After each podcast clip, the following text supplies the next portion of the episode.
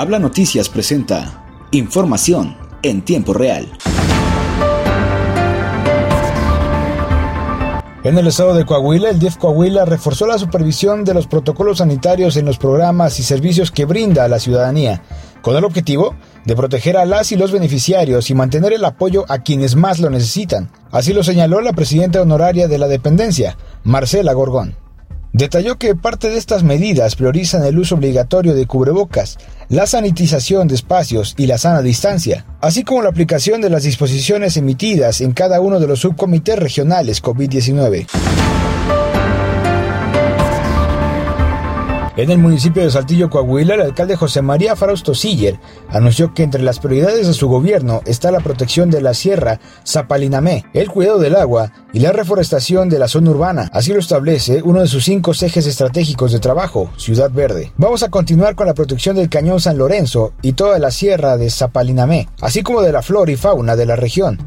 Una ciudad verde es posible en un entorno donde se cuidan los recursos naturales y se administra bien el agua, señaló el alcalde.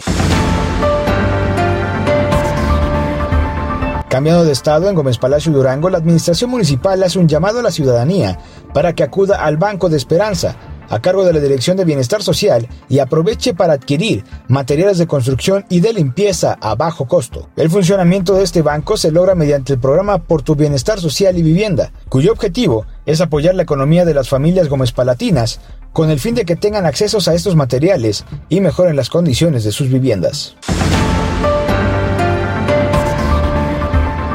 En Torreón, Coahuila, durante la tercera reunión de análisis y seguimiento de las indicaciones de seguridad realizada por las instalaciones de la Policía de Torreón, la mañana de este sábado se informó sobre avances en la estrategia de seguridad y vialidad de la ciudad. El alcalde Román Alberto Cepeda hizo el llamado para que la estrategia, además de medir la incidencia, vaya de la mano de acciones de gobierno de políticas públicas que puedan ir implementando desde la reglamentación hasta campañas de prevención ligadas a hechos reales. En la reunión se recibió la información de las diferentes corporaciones y dependencias relacionadas con el tema de seguridad. La titular de la Dirección de Tránsito y Vialidad, Luis Morales Cortés, destacó los buenos resultados de los operativos Radar y Carrusel, que ahora se orientan a brindar servicios y orientación a la ciudadanía más que aplicar sanciones.